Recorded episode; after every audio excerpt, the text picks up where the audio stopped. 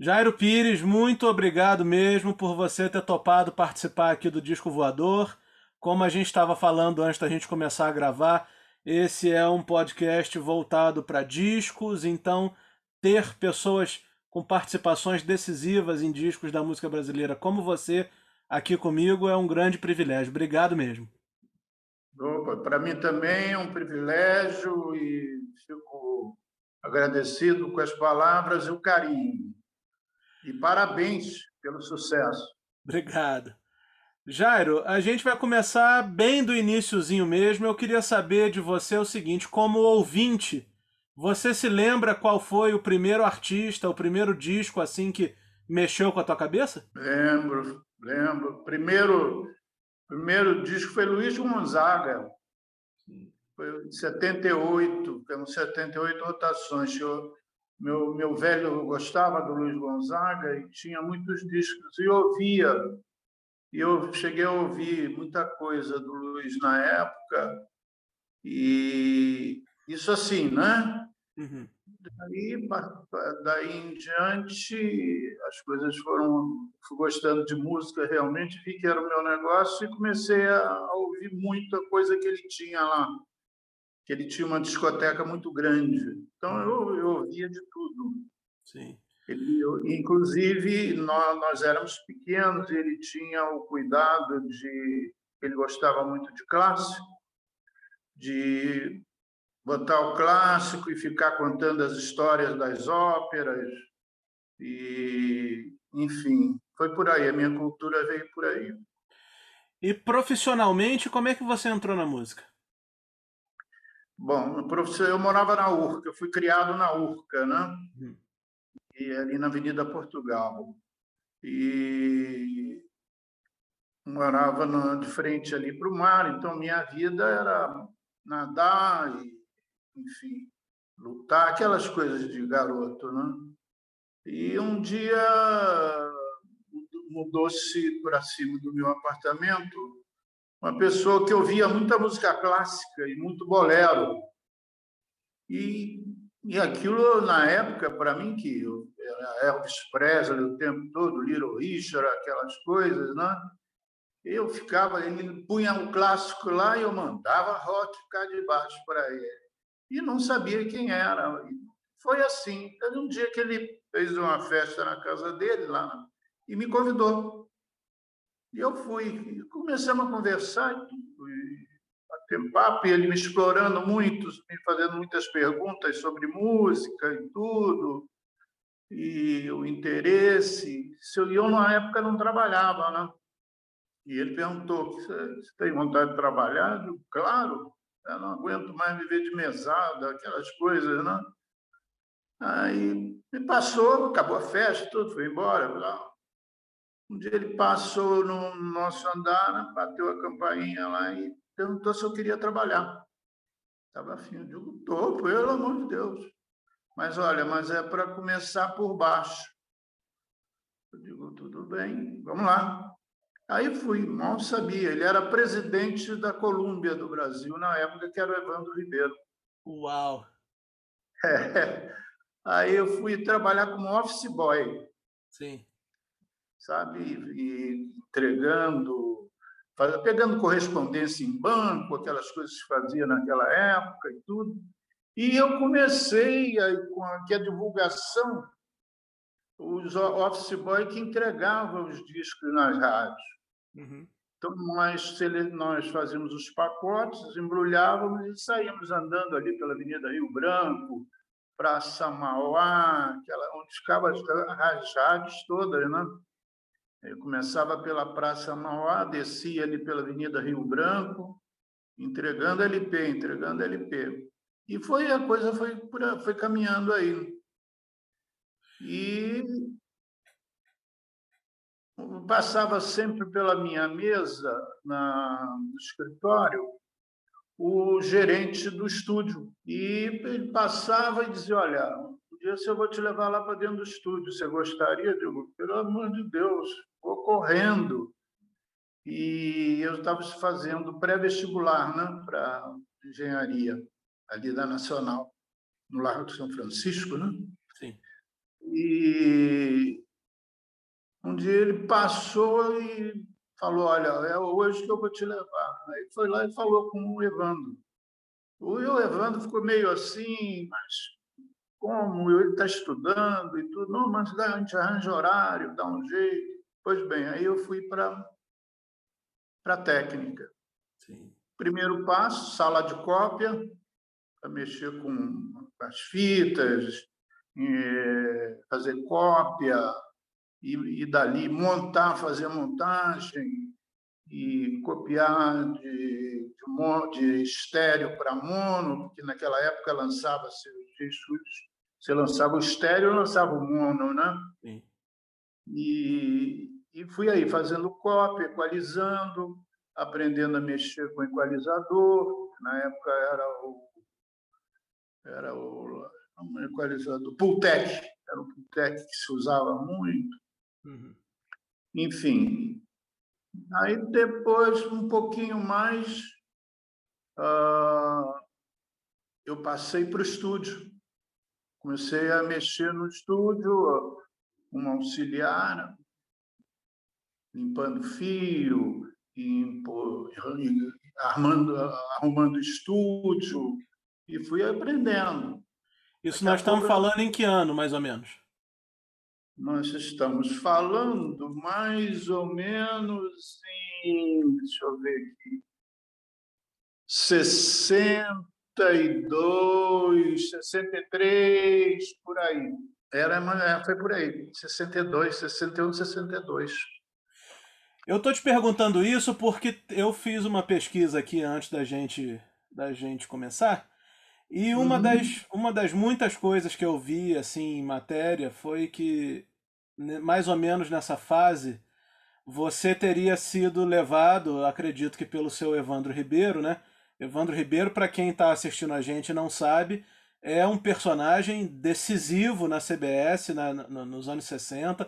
O cara na que indústria. Na indústria, é. O cara que apostou na música jovem, né? Não, provavelmente não existiria Roberto Carlos com a força que teve sem o Evandro, né? E sem Quando... outros também, claro, mas o Evandro é um cara decisivo.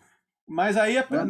o que eu ia te perguntar é o seguinte: é verdade que você foi levado, talvez até pelo seu Evandro, para conhecer um cantor iniciante e tal, e esse cantor era o Roberto? Foi, foi, foi isso mesmo.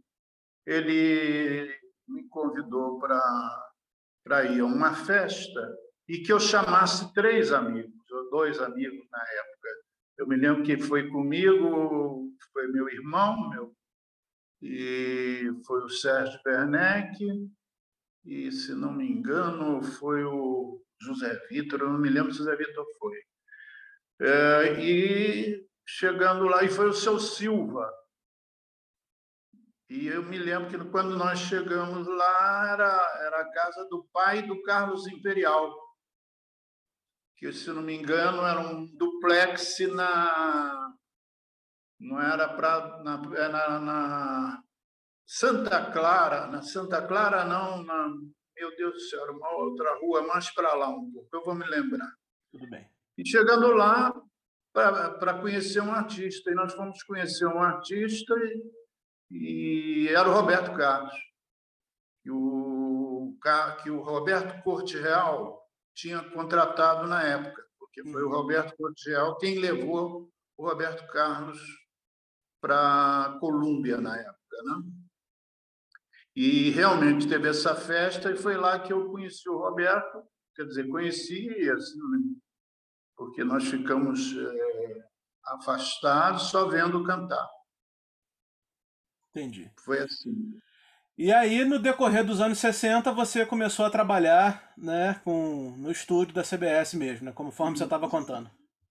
Isso, e aí eu passei a auxiliar, né, trabalhando só com as máquinas, atrás do técnico, que era o Humberto Contardi, e fui aprendendo, fui olhando, aprendendo, ele me ensinando a mexer, até que comecei a sentar à mesa a gravar.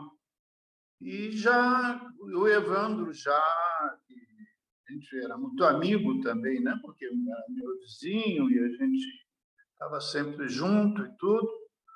e aprendendo com ele também, né? Porque ele foi um, foi um mestre, um mestre. Repertório, o homem para escolher repertório era incrível, era uma coisa impressionante. É. E, e, nos dava bastante liberdade para trabalhar. Né? Uhum. E eu fui, então, para a mesa, comecei a gravar, e, e na época gravava-se em três canais. Nós éramos a única, a única marca gravadora no Brasil a ter três canais, que era uma fita de meia polegada. E aí comecei, comecei a me interessar pela produção também, sabe, por causa do rock, né, que a gente ouvia muita coisa e a garotada ali perto, todos nós ali muito interessados e tudo. E o Evandro foi dando liberdade para a gente ir fazendo as coisas. E nessa época era muito bolero, né? Era Carlos Alberto, Emilinha Borba, é, Alcide Gerardi, Ciro Monteiro. Uhum. Era, era essa turma que Emilinha mandava muito, era muito querida lá dentro da, da Colômbia, tudo e gostava muito do Roberto. E dava muita força para a gente. Então, nós ficávamos, e tinha um horário, antigamente o estúdio tinha horário de nove às seis, né? não, não tinha negócio de gravar de madrugada. Uhum. Nós, os cabeludos na época, que ficávamos nos horários, nesses horários da madrugada, nós ficávamos gravando, ficávamos lá fazendo experiência e tudo. Íamos para a sala de cópia, ouvir os 45 rotações que vinham lá de fora e tentando fazer um som chegar perto, né? Era difícil, porque nós não tínhamos. Eu trabalhava só com um limitador, que era um limitador RCA, e os, os equalizadores Pultec, que eram, na época já era, uma, já era uma coisa, se usa até hoje, ainda se usa esse Pultec. Enfim, então foi aí que a coisa foi, foi desenrolando e eu fui tendo a liberdade e tendo oportunidade de produzir e aprendendo bastante. E você se lembra, poderia falar alguns artistas assim que você gravou quando você começou efetivamente a pilotar a mesa? Olha, ah, de cara, os, os, os primeiros artistas, você diz de. Porque eu comecei a. Você diz produzir, né? Isso.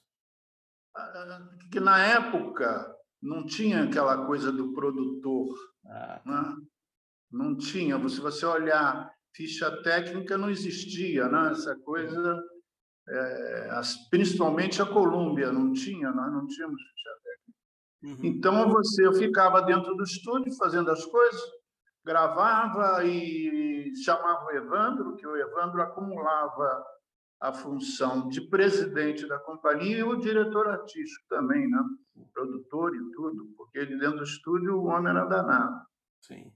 E é, ouvindo com ele, aprendendo com ele, fui indo, então fazia as produções todas de Jovem Guarda, os primeiros, aquele som todo, aquele som foi... Você repara que o som da Colômbia de Jovem Guarda ele era diferenciado uhum. das outras.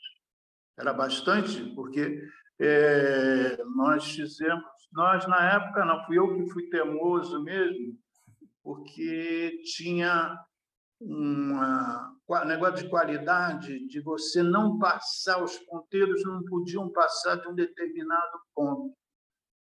Eles, que senão dizia que era distorção, que ia distorcer, tudo. Pois bem, eu peguei os multiplicadores da mesa toda, atenuei tudo para gravar, porque eu queria peso.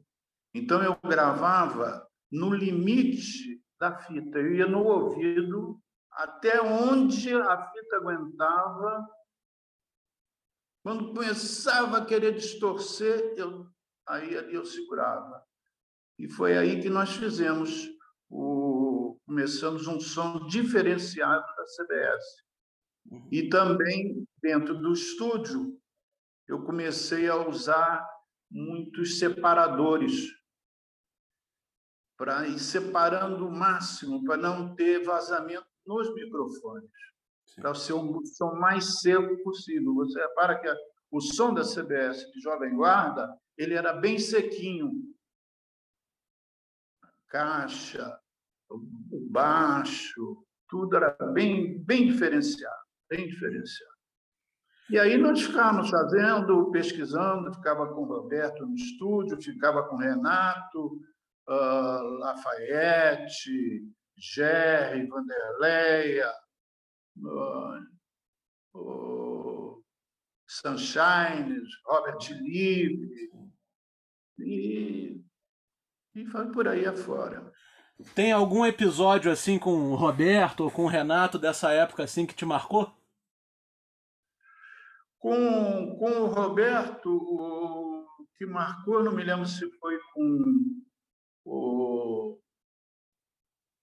que nós ficamos fazendo voz, não sei se foi com se, se, se tudo vai para o inferno, acho que foi assim que nós ficamos fazendo voz desde cedo e repetia e repetia, porque ele sempre foi muito detalhista, muito exigente, principalmente com a voz dele, sempre. E chegou uma lá que eu, eu achei ficou legal, ele meio. Eu cheguei para o auxiliar, disse, segura essa, essa faixa aí e não, não apaga. E continuamos gravando. E ele, nada, nada, nada, nada. Aí lá pela madrugada, eu cheguei para auxiliar e solta aquela que nós gravamos cedo, solta aquela. Soltou, ele ouviu aquele jeitão dele, né? Ouviu. Agora sim, agora ficou boa. E, e no final foi era uma das músicas que nós gravamos lá, em, lá cedinho. E é a que foi pro disco, a versão que foi pro disco, né? E a que foi pro disco. Entendi. Cara, aí depois você. Como é, que, como é que funcionou a tua vida profissional? Porque você sai daí, vai pra Polidor, é assim, ou você continua na CBS mais um tempo? Não, na CBS eu fiquei que aí na CBS eu cheguei a diretor artístico, né? Era, foi o diretor artístico mais novo no mundo. Eu, com 21 anos, já era o diretor artístico. Sim. Já fui para convenção, Nova York, tudo. Minto, em Miami, no Hotel Fontainebleau. Acho que existe esse hotel até hoje. E aí, o Evandro, depois que a Jovem Guarda veio todo, o Evandro me deu a incumbência de que eu tinha que fazer uma renovação lá dentro. Você já imaginou você com a jovem guarda inteira arrebentada ali dentro? Uhum. Vanderlei, Jerry, Roberto Lafayette, aquilo tudo. Mas mesmo assim, eu ainda estourei. Robert, Robert Live, parabéns, querida, Tereza, foi sucesso no Brasil inteiro uh, e, e, lançou o livro também lá fora, né? Parabéns, querida. E Sunshine, com o último trem, que foi uma versão, que foi também sucesso. Kátia Silene, com bilhetinho apaixonado. E aí teve um outro também que, em plena Jovem Guarda, eu emplaquei um primeiro lugar, rapaz, que essa história, com Ari Cordovil, com a Corda Maria Bonita, essa, essa foi. Mas bateu o primeiro lugar, mas vendia tanto, mas vendeu tanto. Foi uma coisa impressionante, ninguém acreditava. Em plena Jovem Guarda, foi um.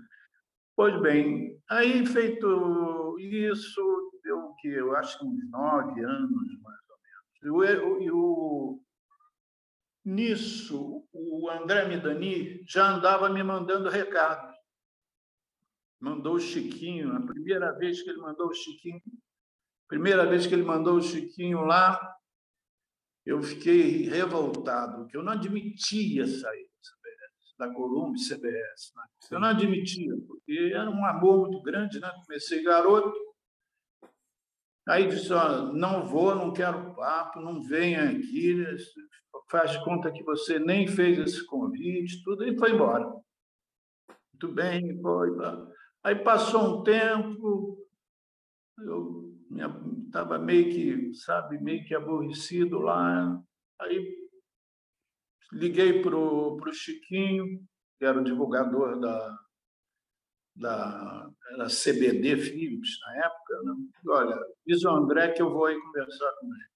Pô, na mesma hora o Chiquinho foi lá, na mesma hora, pegou lá, me levou na sala do André. Eu conversei com o André, eu acho que uma hora mais ou menos. Já saí de lá contratado, que foi uma surpresa danada. Imagina na CBS, largar a CBS em pleno auge, né? Que ano mais ou menos foi isso? Você tem ideia assim? 70, 71, mais ou menos. Então você ainda pegou na CBS o Roberto gravando aqueles discos com mais influência da Soul Music, né? Tipo, é, As Curvas da Estrada de Santos. Aí, é, aí eu já não estava mais na técnica, eu já não é. estava mais gravando, né? já era diretor artístico. É, diretor artístico, eu já não estava mais, era o Evandro que estava estava direto com ele. Quando deu aquele pipoco, uh, aí o Evandro ficou direto. Entendi. E eu fazendo a renovação da CBS. Entendi. Eu já não ficava mais com o Evandro dentro do estúdio fazendo o Roberto. Entendi ficava, aí depois entrou o Mauro, tudo, pois bem. Mas foi 70, 71, mais ou menos, que eu fui para uhum. Polidó. E o André, aí eu cheguei, voltei na CBS, peguei minhas coisas, foi um sustão na CBS, ninguém imaginava aquilo. E fui. E fui justamente para uma empresa que não tinha nada a ver com o que eu fazia porque a CBD não tinha nada a ver. Na CBD não gravava, não, você não via brega, aquelas coisas. É, não tinha nada. Polidor tinha o quê na Polidor na época? Você tinha os Mutantes, Sim. Né? você tinha o Rony. Sim. Uhum, o que, que é mais que você? Você tinha, eu me lembro quando eu fui, tinha a Regininha. Que foi do Trio Esperança, né? Não, não estou falando da Regininha Tria Esperança, não. Estou ah. falando da Regininha da, a, que foi daquela, da, do, daquele conjunto que eu acho que o Nelson Mota que lançou, não me lembro. Frenéticas? Eu acho que foi, ah. Regina. Regina. Acho que foi. É. Eu sei que não tinha nada, nada, nada. nada. E, o, e o André, e mal eu cheguei lá, pensei que fosse trabalhar disse, não, você agora vai para vai para vai, vai para casa, fica em casa um mês descansando. E leva esses discos. Me deu todos os discos do que era da Polidor. E o diretor artístico da Philips na época era o Manuel Barembem. Que era o e eu fui quando no meu primeiro dia de trabalho na, já na na Polidor, foi numa convenção em Friburgo. O André me chamou para a convenção para resolver cast. Eu fiquei em casa, ouvi tudo que tinha e do que tudo que ele me deu na convenção, eu fui dizer, ele dava, dava o nome do artista, dizia não quero, não quero, eu fui cortando, fui cortando. Eu acho que arrumei bastante inimizade ali, porque tinha produtor que ficou sem artista nenhum, né? E, o que, que ficou na Polidor naquela época? Egberto Desmontes, né? ficou Mutantes, Rony. É, acho que foi por aí. Foi por aí. Já nessa época tinha a banda do, banda do Canecão. Eu tinha que fazer um cast. E numa empresa que não trabalhava com, com artista popular assim, do jeito que nós trabalhávamos na CBS, não tinha experiência nenhuma, né? E o primeiro artista que eu levei foi o Marcos Peter. e que virou a voz do sucesso, que, foi, que estourou também, uhum. foi logo sucesso, aí a coisa começou, e, e aprendendo muito com o André. O André também foi, foi uma escola. Acho que as duas, para mim, os dois maiores profissionais na indústria que realmente marcaram foi o Evandro Ribeiro e André. O André Midani. Para mim, são os dois ícones realmente da indústria fonográfica. E aí eu comecei a fazer o cast, comecei a trabalhar e veio daí José, veio Diana, veio Evaldo Braga, Tim Maia, Baltazar, Fafá de Belém, e foi indo uma, Balta, é, Baltazar, Maurício Reis, é, Sidney Magal,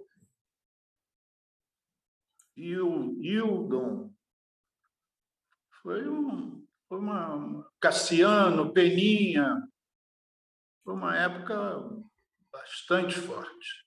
Vou pegar, vou pegar alguns artistas aqui, Jairo, que você que você esteve envolvido na, na, ainda na Polidor, e aí você comenta alguma coisa sobre eles, contar alguma história sobre eles que você se lembra dessa época, pode ser? Pode ser. O primeiro que eu queria falar era do Gerson King Combo. Ah, o Gerson, o que que o Gerson, como é que o Gerson começou com a gente ali? Ah, que nós fazíamos uh, um disco chamado Sombatô, fazíamos os Caretas, fazíamos Banda do Canecão, que já, já era um disco já famoso na época, né, por causa da casa e tudo. Foi, a, foi o Armando Petigliani lá que inventou. E, e ele ficava, ele era o rei da animação, ele fazia clima fazia um clima dentro do estúdio e era uma pessoa assim que não podia faltar. Ele era o regimentador desse pessoal todo. E daí foi aparecia uma coisa assim diferente, uma música que tinha que fazer uma voz diferente, ele aparecia e foi aí que foi começando a história com, com Gerson King Kong. E ele sempre muito por perto. E, quer dizer, na, eu já conheci o Gerson da época do Renato, né? Sim. Porque por ele ser irmão de Getúlio Cortes, e o Getúlio é quem carregava os instrumentos do Renato. E foi aí que eu conheci o, o Gerson. O Gerson tem uma discografia que eu acho muito legal, essa coisa da soul music, né? Tem um compacto dele que, se eu não me engano, é da Polydor também, chamado quando a Cidade Acorda, que é uma música do Roberto né, e do Erasmo. Nossa, uhum. eu acho aquilo tão bonito, sabe? Eu acho, acho que é um cara que, se tivesse por aí ainda, eu adoraria bater um papo com ele. Ah, mas era um ó, grande papo, mas é divertidíssimo, divertidíssimo. E muito interessado, sabe, é, na coisa que ele fazia, ele levava muito a sério, muito a sério. Tem um disco dele que eu fiz, eu não sei, foi para Continental, acho que foi para Continental ou para Tração. Eu fiz um disco do, do Gerson que eu acho muito. Muito, muito, muito legal. É, tem um de capa preta, né? Que é aquele Mandamentos Black, né? Esse é ótimo. Uhum. Uhum. E aí depois um de capa toda branca que ele tá com uma cartola assim, eu acho que é 75 por aí, 76. Também é ótimo. É, eu não me lembro se é o da Warner ou da que eu fiz para Continental ou se eu fiz para Atração. Mas é um disco maravilhoso. É muito bom, muito bom. E Odair. José, Odair José, desculpa, pode falar, por favor.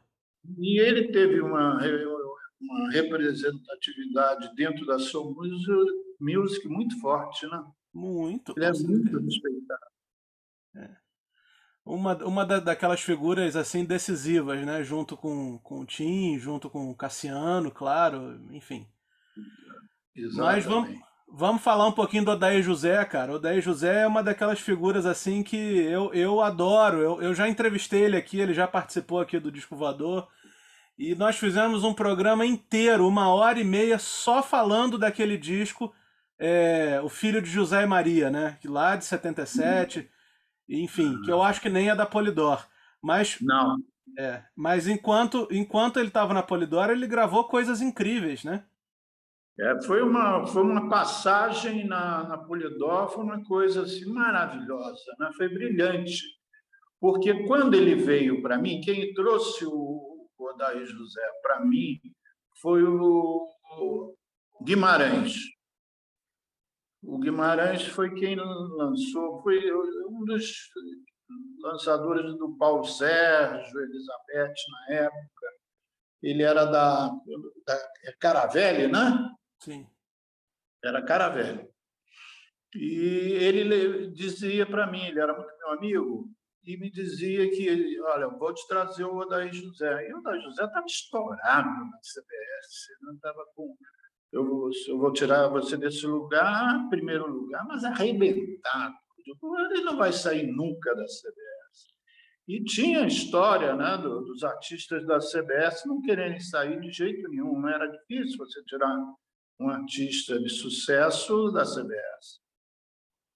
Um dia, estou lá trabalhando, aparece o Guimarães e me diz: Olha, amanhã eu vou trazer o Odair José aqui. Eu digo: Você está brincando? Você vai ver se eu não vou trazer. E dito e feito, no dia seguinte ele apareceu com o Odair. A história é exatamente essa. Aparece lá e eu conversamos e, e eu daí disse, não, eu venho, eu quero vir, mas eu quero fazer. Ele já tinha uma ideia de fazer a coisa diferente. Ele queria ter mais liberdade, porque o Evandro é um cara muito legal, mas é, ele tinha ele empacava em determinadas coisas, você não conseguia fazer coisas mais diferentes em cima da, da música popular. Eu digo, não, daí você vem para cá que nós vamos pegar os melhores músicos e vamos gravar o que você quiser. O que eu ia dizer para um artista arrebentado no Brasil? Claro. O compositor, ele sentou, pegou o violão, cantou quatro, cinco músicas e nós, eu digo, não, venha, venha, toda a liberdade. Falei com o André, falei com o Heleno na época, que era o diretor comercial, tudo.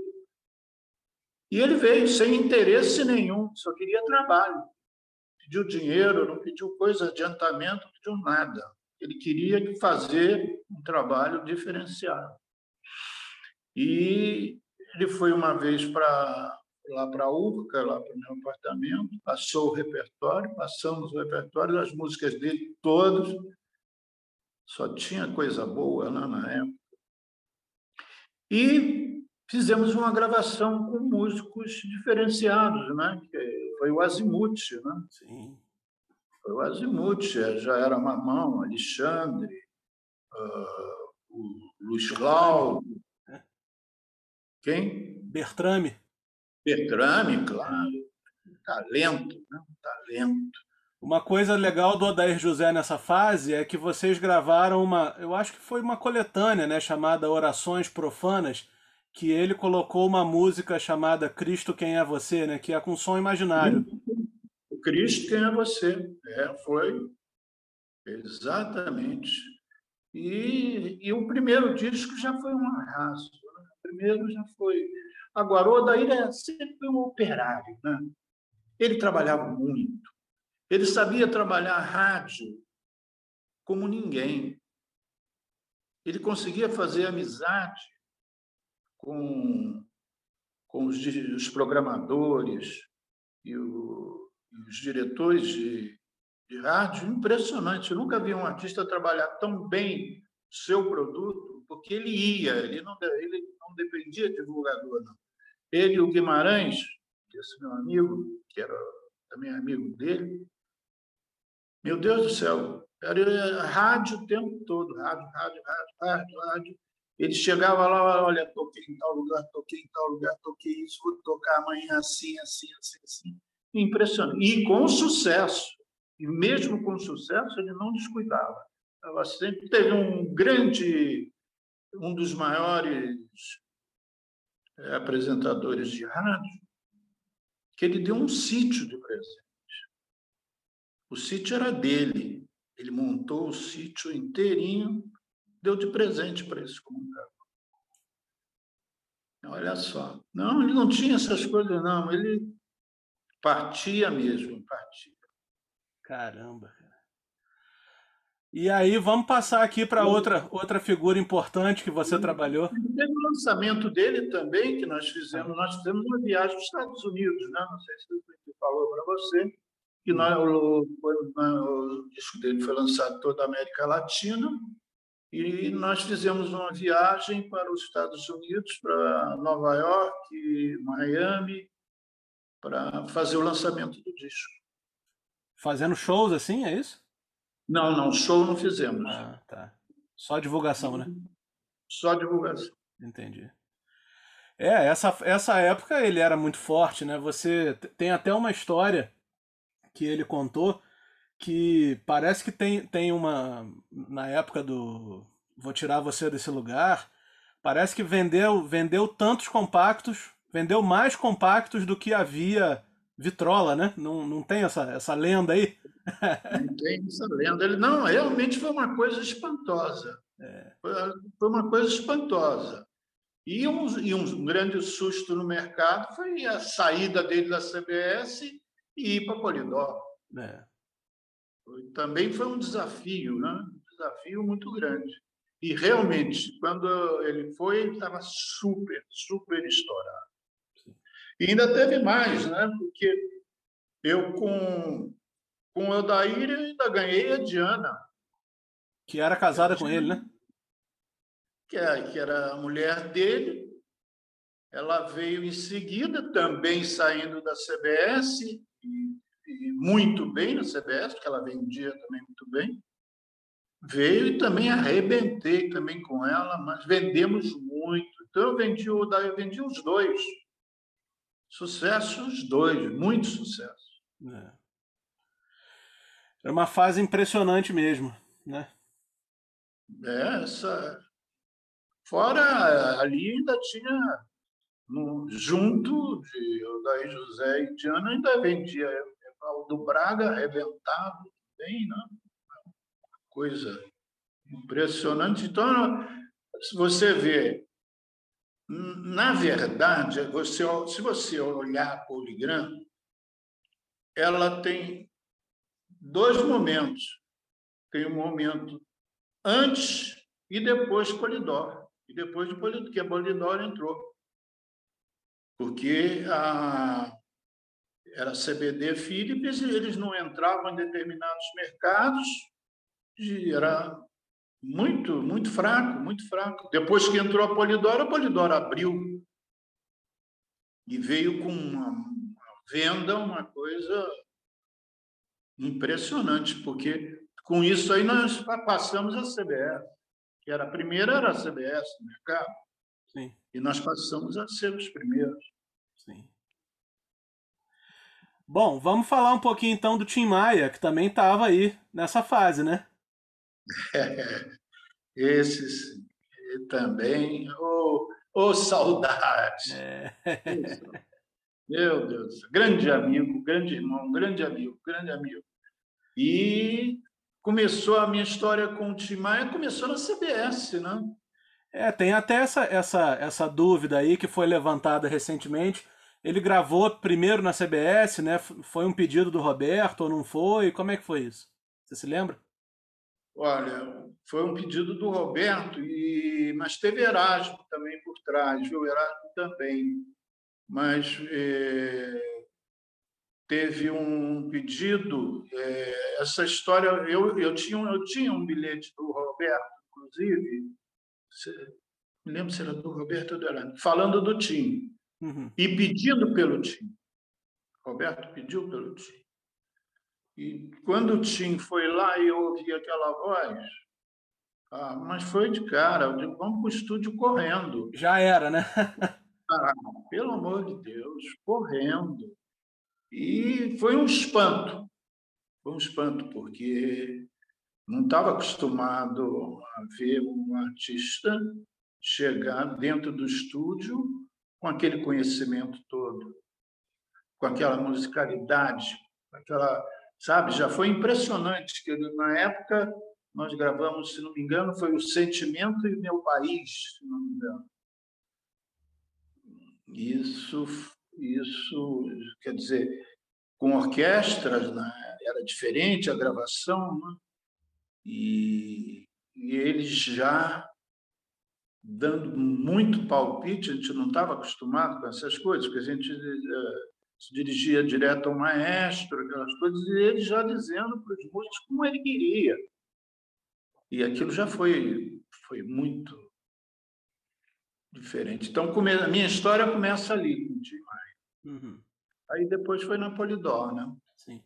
Vocês gravaram uns três discos assim em seguida, né? Com ele na Polidor. É, e não, é, aí já foi direto, né? Porque eu com o Tim Maia eu fiz 13 discos. Uau! Fiz, fiz 13 com ele. E vou dizer uma coisa, sabe? O que, eu, o que é, me deixa muito triste é que as pessoas, quando falam de Tim Maia, falam muito ah, que não ia show, que fazia isso, que fazia aquilo, e falava de drogas, e falam. E a coisa maior do Tim é a arte do Tim, sabe? Que, na verdade, as pessoas não conheciam o Tim. O Tim acordava às 8 horas da manhã, tomava banho cedinho, tomava seu café da manhã. Ele nunca furou uma reunião comigo para combinar a gravação. Eu chegava lá cedinho, conversávamos, combinávamos tudo, e ele nunca me deu bolo no estúdio. E sempre confiou muito, sabe, e nas mixagens, eu ficava mixando e tudo, pelo menos comigo, sabe? Esse homem dentro do estúdio, olha, você não acredita. Por isso que a gente ouve, você ouve as gravações eu tinha até hoje. É diferente, rapaz. É. Não é? É um groove diferente. É uma coisa, são detalhes assim que você ouve e você diz, pelo amor de Deus, como é que esse cara já tinha isso tudo na cabeça naquela época? E mais, dentro de casa.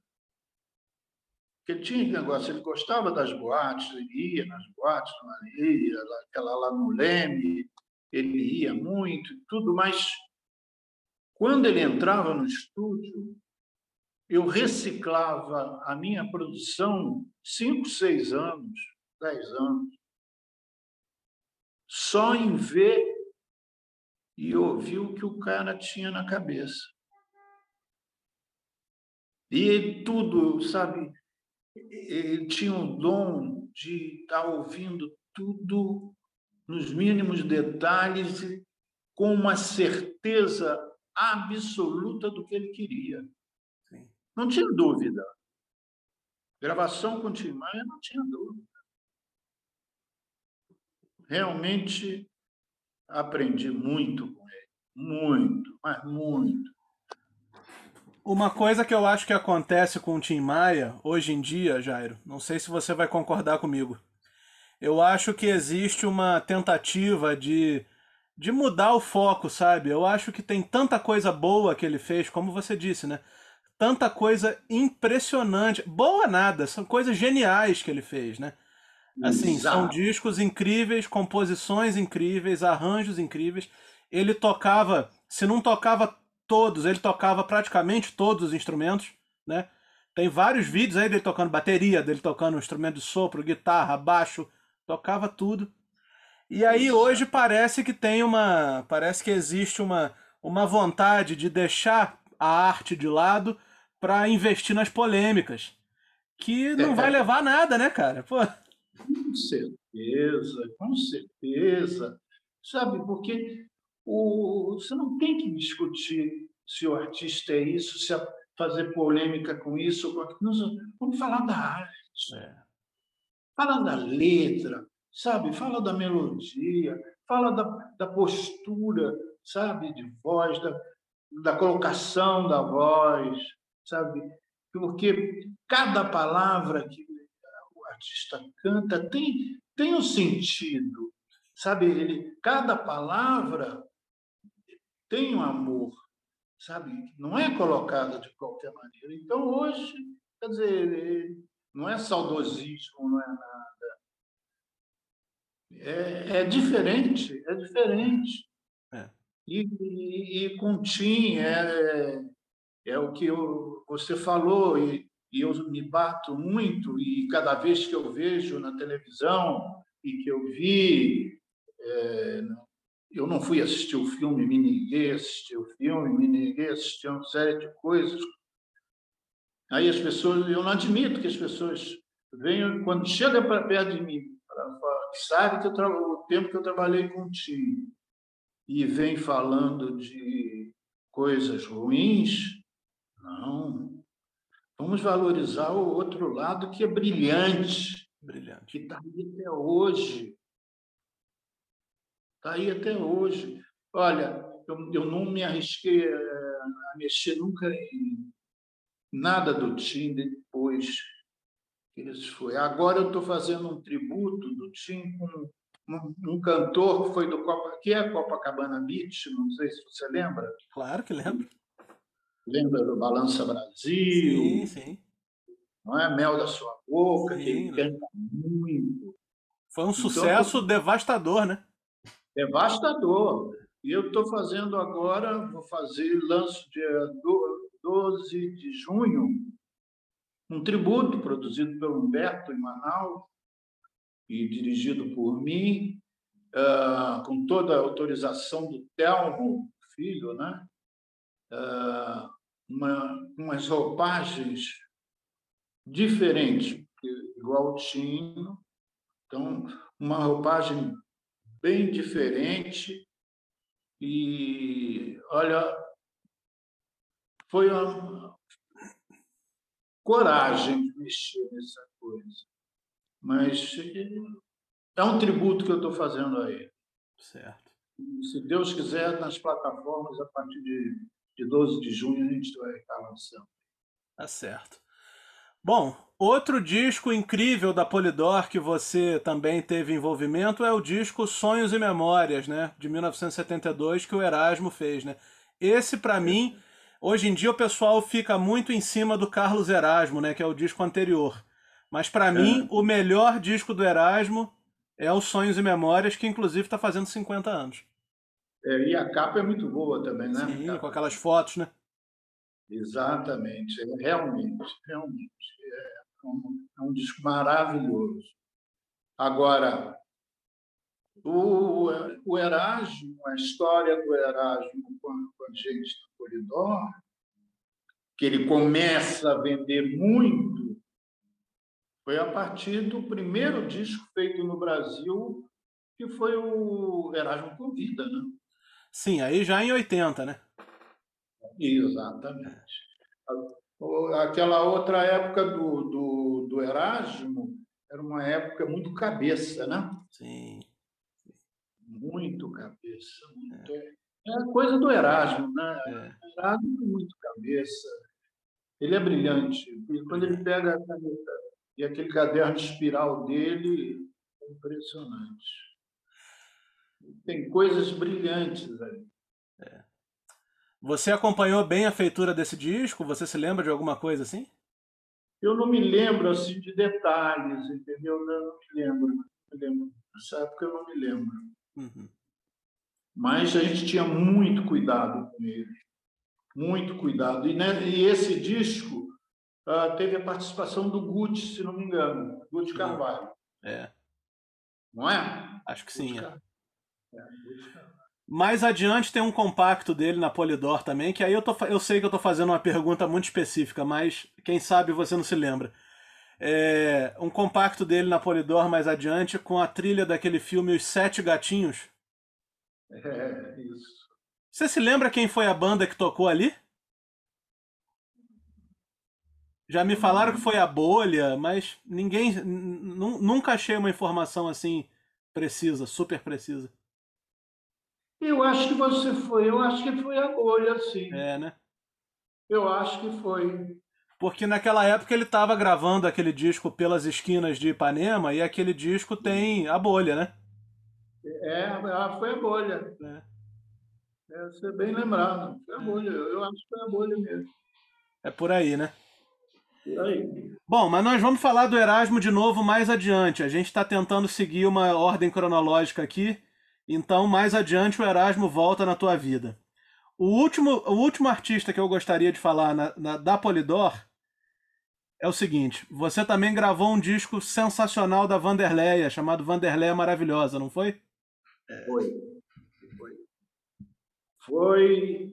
E foi, foi muito bom gravar, fazer esse disco com ela, porque, sabe, um momento da Vanderleia assim, que ela estava muito sensível é. e você sente essa sensibilidade na, na voz, Sim. na postura da voz dela, na colocação de voz. Você sente, sabe? Tem muito sentimento, muito, muito, muito, muito. Um disco muito bonito. É. E um repertório eclético, né? E é eclético, exatamente, é eclético. Porque ali e ela foi, ela foi corajosa, né? Ela foi muito corajosa, porque ela vinha de um de uma coisa bem diferente daquilo tudo que nós fizemos ali. Uhum. Nessa época você, vocês tinham ali algumas bandas assim, tipo Music Machine, né? Era da Polydor, né? Quem era, era o Music Machine? Music Machine, se não me engano, era o Tony Ozanar. E o Verdager, né? É. Ah, legal. Aí tinha os super quentes, né? Os Big Seven, não era isso? Isso não, é, super quente, é, Big Seven era. Super quente eram. Eram os Fevers, não? Eu tô, tô perguntando, porque eu falei com algumas pessoas que eu ia conversar com você. E uma das perguntas, uma das perguntas que mandaram foi: pergunta quem era o Super Quente, quem era o Big Seven. ah, meu Deus do céu. Eu acho que teve um deles, não sei se foi o Super Quentes ou o Big Seven, que foi um combo ali dos Fevers com alguém do Renato, não foi isso? Talvez. Então aí foi CBS. É. Aí foi CBS. É. Bom. Porque eu fazia o som eu fazia com, com os Fevers. Sim. Fevers, é, Tri Ternura, perdão, Tri Esperança, é, Vinha e Golden Boys. Sim. Eram senhores. Com, é, foi. Era o som e com relação aos Fevers, assim, você se lembra de alguém, de alguma banda ou algum artista assim que você tenha colocado os Fevers para gravar a base que ninguém sabe que é os Fevers? Alguma coisa assim bem inusitada? Porque eles gravaram Não. também com todo mundo, né? Mas isso é, é bem conhecido, né? É. Por isso que eu estou dizendo, eles gravaram com todo mundo. É. é. todo mundo. Era, o, era Pedrinho, Cleodi, é. Clécio, baterista. Não, não, não me lembro. É. Bom, mas aí depois você volta para a CBS no final dos anos 70? Aí eu sou de novo, né? Aí o retorno foi a CBS, acho que foi perto de 80, 79, 80. É, porque assim, na, na, naquela fase que, os, que você tem o Fagner, o Zé Ramalho, a Melinha ali, aquilo é CBS, não é? Você já você já estava envolvido ali, né? Tudo ali, tudo, tudo, porque eu não tinha. Veja bem, quando eu volto à CBS, uhum. eu encontro a CBS arrasada. Só tava o Roberto, né? Eu só tinha o Roberto, eu tinha o Renato lá dentro, mas ninguém mais vendendo. E tinha um, um caste gigantesco, artistas que você não sabia nem quem era.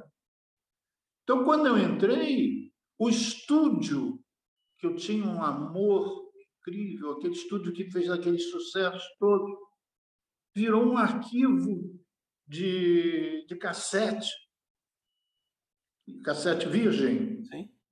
Virou um arquivo. A técnica lá parada. Eu digo, como? E eram oito canais.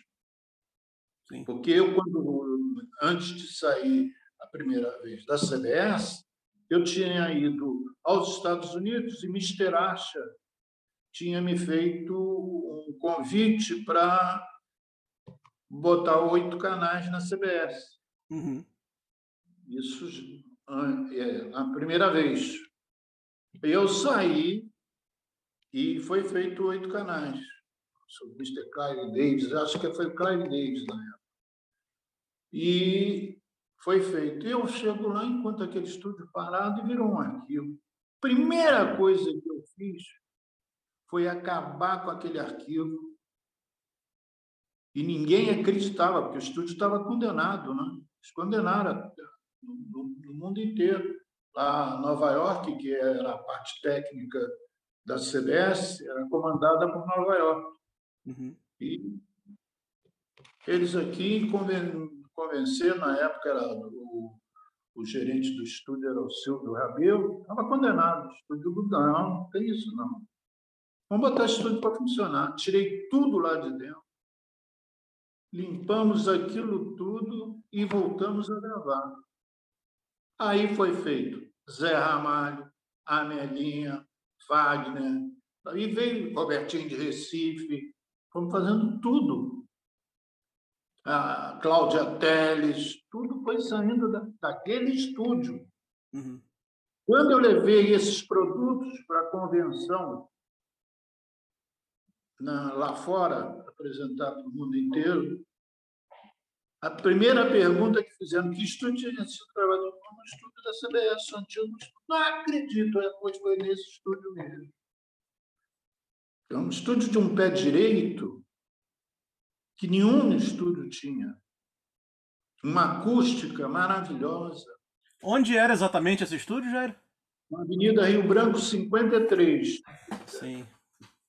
Avenida Rio, Visconde de Rio Branco 53. Entendi. É, quase esquina com Gomes Freire. Entendi. E, e pusemos, pusemos esse estúdio. E eu, quando nesse meu retorno encontrei a CBS destruída, chovia dentro da CBS, ali na, naquele prédio, mas destruído. E aquilo mexeu, e eu trouxe toda a equipe da, da Polidoro, eu trouxe para a CBS. Tony Bizarro, Carlos Lemos, Fernando Adu, veio todo mundo comigo. E eu pus todo mundo para trabalhar. Vamos embora, vamos à luta. Eu não tinha uh, um, um, caminho dentro da MPB. Eu queria fazer alguma coisa da MPB na CBS, que ela não tinha, e na época tinha, tinha que correr. Eu não podia, em cima não tinha os mineiros, porque os mineiros todos eram da IEMAI. Sim. Os baianos, todos Poligram, e eu sabia da história por ter convivido muitos anos lá. Claro. Eu só tem um jeito, é partir para os nordestinos. Ceará. É, eu cearense bem sucedido. Aí tive a sorte de encontrar o Carlos Sion, que me trouxe a Melinha, me trouxe o Zé Ramalho, mas de que maneira? Ele botou, ele trazia umas fotos e pus os cassetes em cima da mesa. E eu ficava ouvindo as fotos. Quando eu vi a foto do Zé Ramalho, só aquela foto, eu digo, eu quero ouvir esse, quero ouvir. Quando eu ouvi aquela voz, ah, meu Deus, não está dentro do estudo.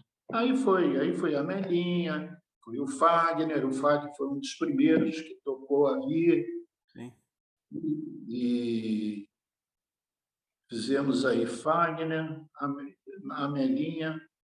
Elba também tem um primeiro dela, também foi comigo lá, fui eu contratei. E fizemos esse movimento. Tem um disco espetacular do Fagner. Hein? Tem um disco espetacular do Fagner lançado pela CBS em 77, chamado Oroz. É. Esse disco é um, uma coisa absurda, né? Ah, é, foi, olha, foi uma época muito rica, né? É. Foi uma época muito rica. Agora, eu para segurar essa essa essa onda não foi fácil, porque eu tive que investir muito. Sim. Teve uma época que eu coloquei os artistas dentro do, do Hotel Plaza e fiquei mantendo os artistas no Hotel Plaza para segurar, para dar tempo. Enquanto isso, eu fui desenvolvendo o outro lado da, da CBS, é, relançando muita coisa que estava fora de catálogo, internacional. Comecei a lançar muito nacional e internacional, porque estava bloqueado, eles não estavam lançando os grandes artistas lá de fora. Uhum. Comecei a lançar muito rock. Se você olhar essa fase, você vê, vai ver o que, que nós lançamos de internacional. Lançamos muita coisa. E, e refiz todo o catálogo. Todo o catálogo. Criei de novo a Epic, dei uma força Epic ao selo Epic, com esse, com esse catálogo nordestino. Sim. Dei força de novo para o Abdias, lembra do Abdias? Sim. Marinês, com aquela coisa toda, reforçamos aquilo tudo, que era o nordestino de raiz, mesmo aquela coisa, eu tinha muito respeito e muito carinho por a Marinês, que para mim é, ela tem obras maravilhosas. É. Coisas Marinês assim, e sua gente, né? Marinês e sua gente. É. Tem, tem trabalhos lindíssimos, coisas maravilhosas. Tem verdadeiras pérolas. Uhum. Ela é uma precursora, né? É. Ela é um marco. Marinês é um marco. As pessoas falam pouco de Marinês. É. Deviam falar mais. Marinês foi marcante. Ela ainda é viva, Jair? Não, não, já faleceu. É, faleceu. E, e então foi aí que a coisa veio.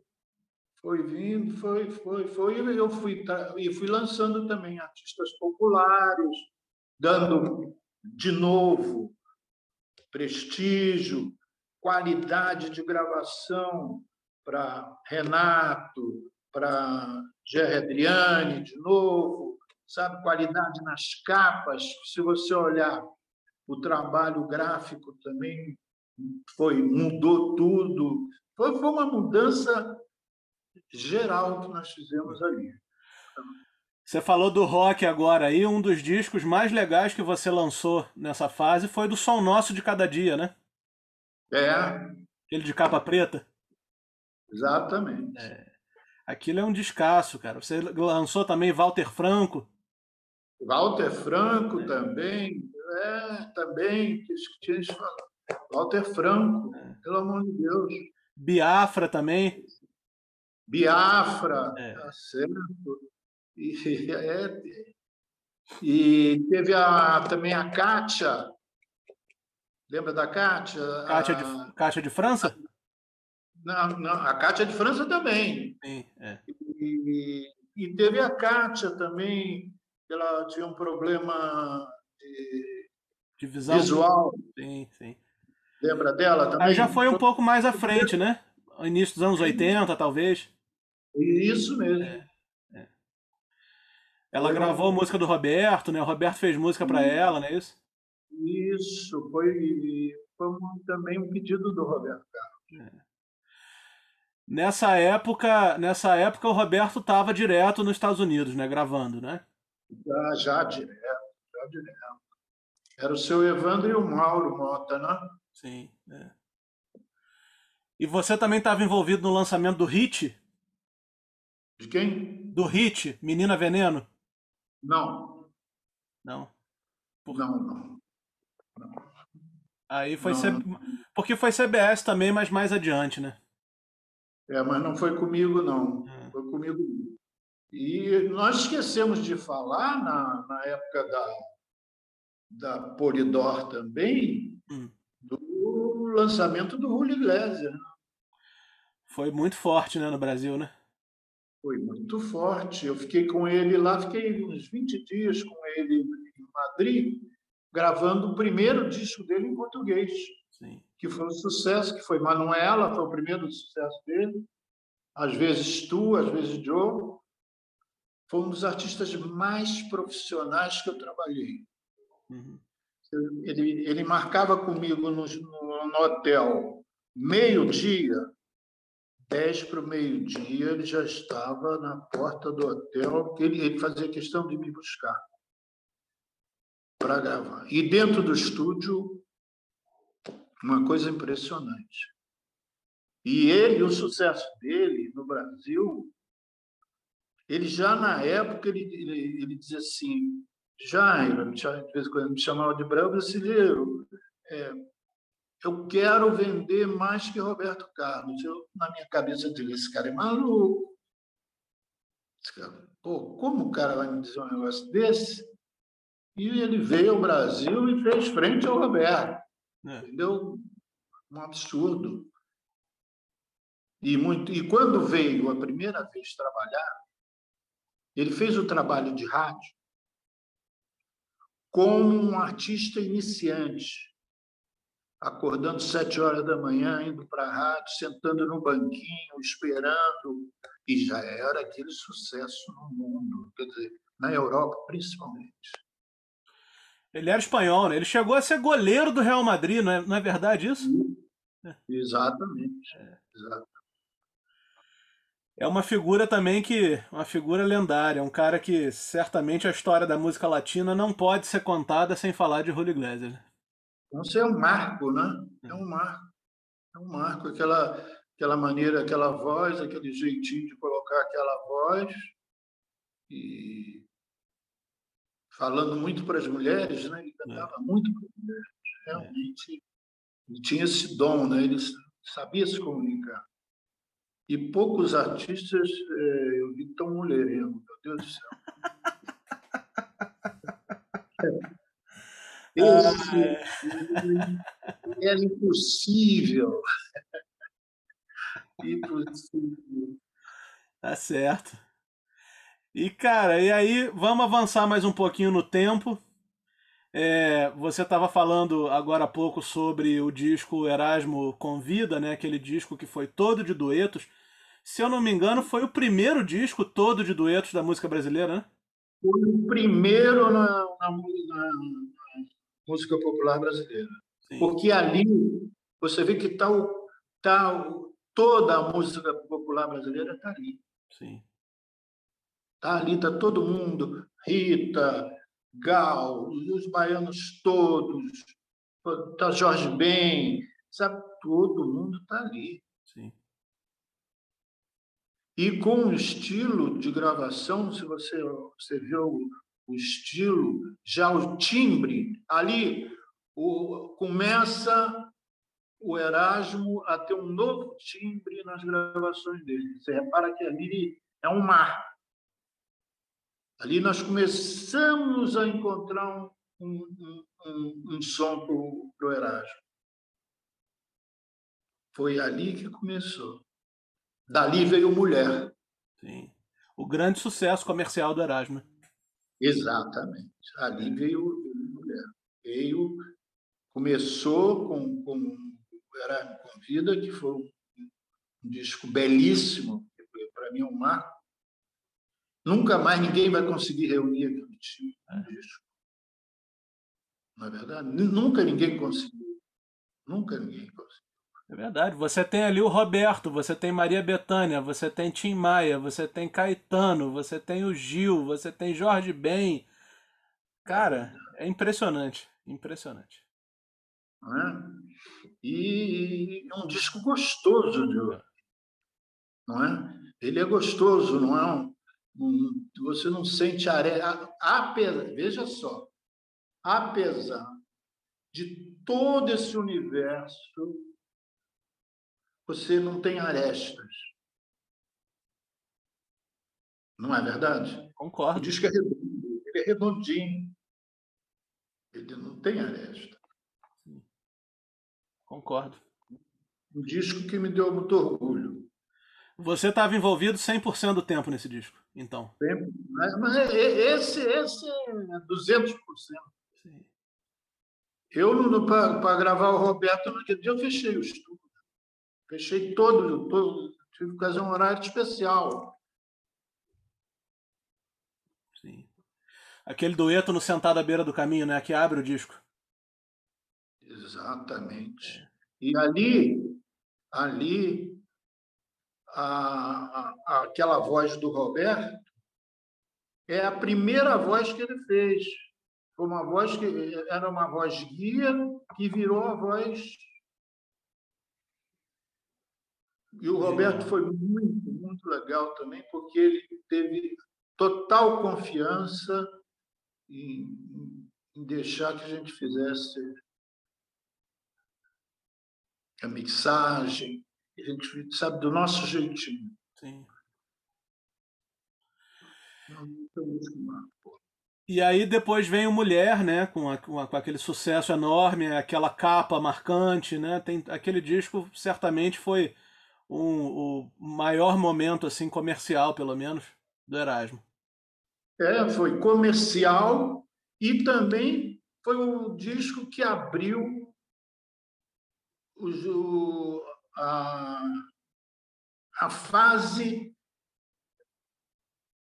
forte de show do Erasmo. Ali que começou. Pega na mentira, mulher, sabe? Foi ali, ali começou o Roberto, o Erasmo, nós pegarmos ginásio e encher ginásio. Com aquele disco ali nós viajamos o Brasil todo. Sim. Na banda era o Ruban, né? O Rubens Queiroz, né? Que não era isso? Exatamente. É. Rick, é. Ruban, o menino do sax, com o nome. Beto Saroldi. O Saroldi, Beto é. Saroldi, né? Foi, foi o... Que time, né? Um time, um é. time, um time. E é aí mais ou menos que inicia a história do selo Lança? É, aí vem, fizemos, fizemos uma parceria, né, uma sociedade, eu, Erasmo e o, e o Zé Vitor, que foi ex-presidente da BMG, né? Sim. Ariola, da Ariola, era Ariola na época, né? Foi aí que veio e foi na lança que foi o maior sucesso para mim, um dos maiores sucessos do Tim Maia, que foi o Me. Né? Sim. Verdade. Que era um lado B, né? Não era nem a música que ia puxar esse disco, né? Não, de jeito nenhum, porque nós começamos com o Descobridor dos Sete Mares. Nós fizemos divulgadores todos no Brasil trabalhando no Descobridor dos Sete Mares. E tem uma história interessante que eu tinha um divulgador no Rio de Janeiro uhum. que trabalhava só madrugada. Uhum. O trabalho dele era só madrugada. E ele chegava na minha sala, Jair, trabalha me deu motivo. Eu digo, você está louco, rapaz? Como é que eu vou trabalhar? A música começa falando, começa assim. E eu, nós estamos investindo uma grana descobridor do Sete Mares. Pô, vai, vai, vai, acho que você está bebendo muito na madrugada. Ele, não, já, pô, e ia embora. E eu ficava com aquela pulga atrás da orelha. E trabalhando no descobridor, e o disco não, não descolando, o disco ali, indo devagar, devagar, botando dinheiro. E ele lá. E ele, vira e mexe, entrava na minha sala. Até que um dia eu dei uma bronca nele. Eu disse, pelo amor de Deus, eu não aguento mais. Para, eu, não tô, eu já, eu, Aí um dia me liga o Heleno, Heleno de Oliveira, Sim. Era, era da Som Livre, nessa época ele era Som Livre. Ele disse, Jairo, você está maluco, vocês estão perdendo dinheiro, vocês estão deixando de vender, vocês têm uma música no disco do Tim que em determinados lugares do interior ele está estourado, Jairo. Trata, muda essa música correndo. Quando um diretor comercial da concorrência, se bem que ele era meu amigo, meu padrinho de casamento, ele trabalha, me dê motivo. Aí, meu amigo, aquele baixinho da madrugada estava certo pegamos a divulgação toda e botamos no Me Deu Motivo. Não deu outra coisa. Foi uma, uma avalanche de venda aqui. Nós tínhamos que ir, porque nós éramos representados pela Poligram. E a Poligram não estava distribuindo legal. Aí nós tivemos que botar um vendedor especial, ficar em cima da fábrica, para poder entregar, porque não estava dando vazão. Daquela, daquele estouro. E o Tim vinha da época do Racional, né? Vinha da época do Racional, estava afastado e tudo. Quer dizer, foi um, foi um susto no mercado. É. Foi um grande susto. Você conviveu com o Tim nessa época do Racional? Não. Muita gente fala, muita gente considera que esses discos, assim, é, do ponto de vista vocal dele, ele estava cantando maravilhosamente bem, ainda que as letras sejam todas voltadas para aquela, pra é, aquela seita lá, né? Mas, enfim. É. Mas, é, mas, mas, é, os discos são muito bons, né? Muito bons. É. Muito. Mas ainda no selo Lança, você tem aí o Cassiano, né? Vocês lançaram um produto do Cassiano. É, e também lançamos Cassiano, lançamos também o lançamos o cabeça, como é o meu Deus do céu, nós falamos nele lá na CBS. O branco, como é o Ah, meu Deus. Lançamos Vital Farias, lançamos. Terezinha de Jesus, lá também o Paulinho Boca de Cantor. Sim, dos Novos Baianos, né? né? Sim. E teve um lançamento que foi uma explosão. Piu Piu de Marapendi? Piu Piu de Marapendi. Como é que Lembra é a história do Piu Piu? Piu Piu de Marapendi foi uma coisa incrível. Né? Quem descobriu, quem deu valor eu estou um dia em casa, toco o telefone, um fim de semana, toco o telefone, era o Marcos Peter. Uhum. E ele virou e disse, Jairo, você já ouviu uma coisa que está tocando na, na época o, cantor que era, que era locutor de rádio, ele estava na Antena 1, quando a Antena 1 era na Urca. Sandoval. Sandoval. Não sei se você lembra, foi Rádio Cidade, foi da época da época áurea da Rádio Cidade. Sandoval. Sandoval. Mesmo. E ele me disse, Jair, preste atenção numa coisa que está tocando. Aí eu me, me liguei na antena. Quando eu ouvi, fio de mará perdido. Não, eu fui lá na urca. Fui lá falar com ele e não é o Sandoval, não, era outro. Não vou lembrar o nome dele. E ele virou e disse, mas Jair, isso aí foi uma brincadeira que nós fizemos. Eu só tenho uma fita disso aqui. Eu digo, me dá essa fita. Me dá essa fita. Ele me deu a fita, meu amigo, eu andei para a fábrica, mandei, fiz uma cópia, mandei para a fábrica, foi um dois. Rapaz, que sucesso! É. Que sucesso! Foi o Marcos Era uma versão do Você Não Soube Me Amar, não era isso? Exatamente. É. E eu, ficou o nome hoje vou me dar bem. É. Saiu um compacto, né? Exatamente, compacto. Vocês gravaram também um compacto do Ruban, né? O Ruban estava saindo em carreira solo, né? Exato, esse é...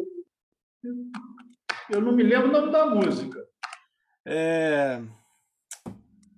Tem, tem uma rima assim no nome da música, não sei se é bola, é, bate que bate, bola rebola, um negócio assim. O nome do compacto é Rebola Bola. É, aí nós gravamos é, tipo artistas assim, mas muito populares lá, né?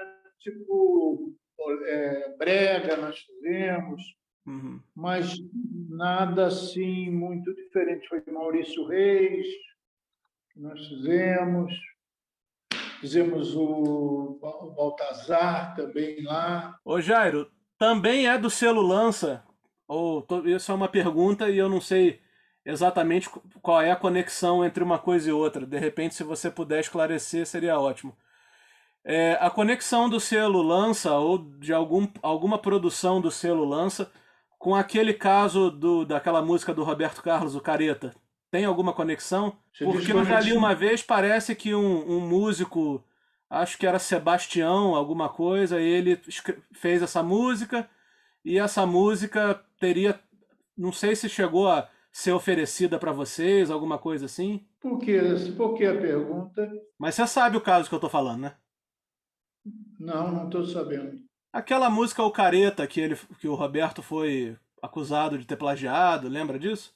Ah, lembro, lembro, lembro. Lembro disso. Então. Mas não, mas não tem nada a ver, não. Jairo, você, você teve. Quais foram as tuas atividades musicais, assim, dos anos 90, assim, para cá? Como é que foi a tua vida musical? Aí, depois, aí eu fiquei, eu fiz, é, fiquei uh, fazendo algumas coisas é, em termos de com Copacabana Beach, viajando com ele pelo Brasil, fazendo uhum. show. E na época fiz disco, com, se não me engano, com Moraes Moreira para para atração. Uh, 90, 90, não sei se Alcione foi em 90, não me lembro. Uhum. Teve, acho que teve Alcione em 90 também.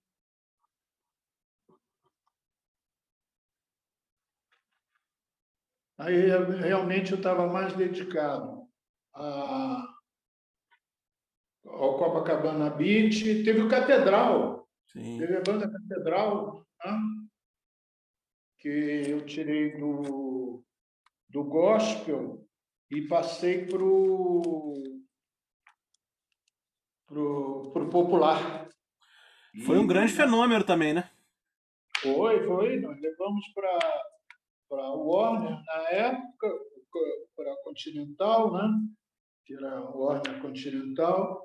E foi muito bem. Viajamos o Brasil inteiro, fizemos dois discos, lá estouramos o primeiro muito. Fizemos um clipe maravilhoso.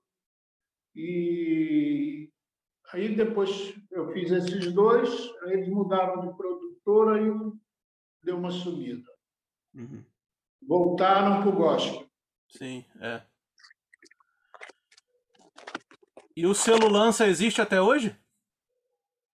Existe, eu, inclusive esse disco que eu vou lançar, esse tributo do, do, do Tim Maia com Copacabana Beach, é pela Lança. Sim. Mas o Erasmo saiu, né? Não está mais nessa. O Erasmo fez a, fez a Coqueiro Verde, né? É, Coqueiro Verde. Fez Coqueiro Verde com o filho dele e seguiu. Seguiu, Entendi. fez editora, gravadora. E o mercado mudou muito, né? E com a saída do. com a entrada das plataformas e tudo. Então ficou ficou muito democrática, a música ficou muito né? Todo mundo virou produtor, cada um é, faz os seus trabalhos em casa, os homens tomaram uma posição muito forte. Então, hoje é, é muito mais difícil você, é porque o, você, para trabalhar um artista, hoje o artista também não pode ser mais só a gravadora. o, a produtora, o artista tem que estar o tempo todo na mídia, trabalhando, trabalhando. Então mudou muito, mudou. Entendi. E aí você está aí em Ribeirão Preto, você se mudou para aí, como é que é? é eu vim para cá porque na época que eu vi, eu, estava, eu era diretor artístico na Continental no Rio de Janeiro e estava numa na, e a minha mulher estava vindo muito para Ribeirão Preto, que a família era daqui e com um pai muito doente, então ela vinha para cá, nós morávamos em Petrópolis e estava ficando uma coisa difícil. Ela vinha muito e eu com nós dois filhos e tudo. Eu digo, vamos fazer uma coisa? Vamos mudar para Ribeirão Preto e eu fico na ponte aérea e você cuida do seu pai lá, direitinho, que ela amava aquele pai. E foi aí que eu acabei ficando aqui, meus filhos casaram, aí pronto, aí não saí mais. E você estava me falando desse tributo aí do Tim Maia. Você tem mais algum plano na música acontecendo?